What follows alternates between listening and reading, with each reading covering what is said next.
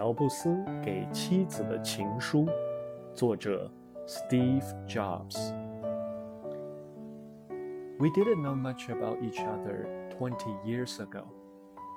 We were guided by our intuition. You swept me off my feet. It was snowing when we got married at the Ahwahnee. Years passed, kids came. Good times, hard times, but never bad times.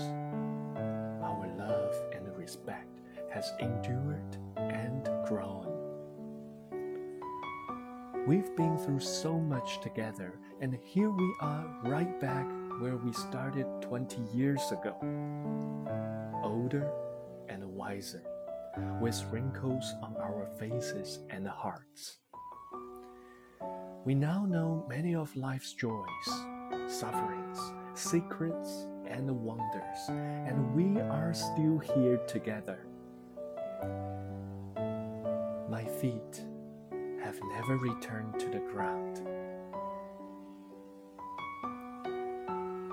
二十年前虽相知不多，但心有灵犀。你让我为之倾倒。当步入婚姻殿堂，阿瓦尼雪花飞舞，似为我们庆祝。 转眼间，生儿天女，有苦有乐，但无怨无悔。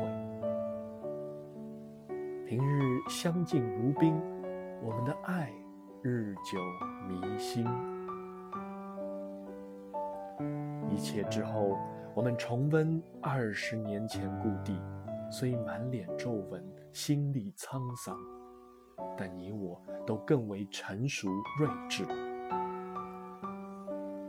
如今已然明白了生活中的苦乐、真谛与奇妙，我们依然相濡以沫，携手同行。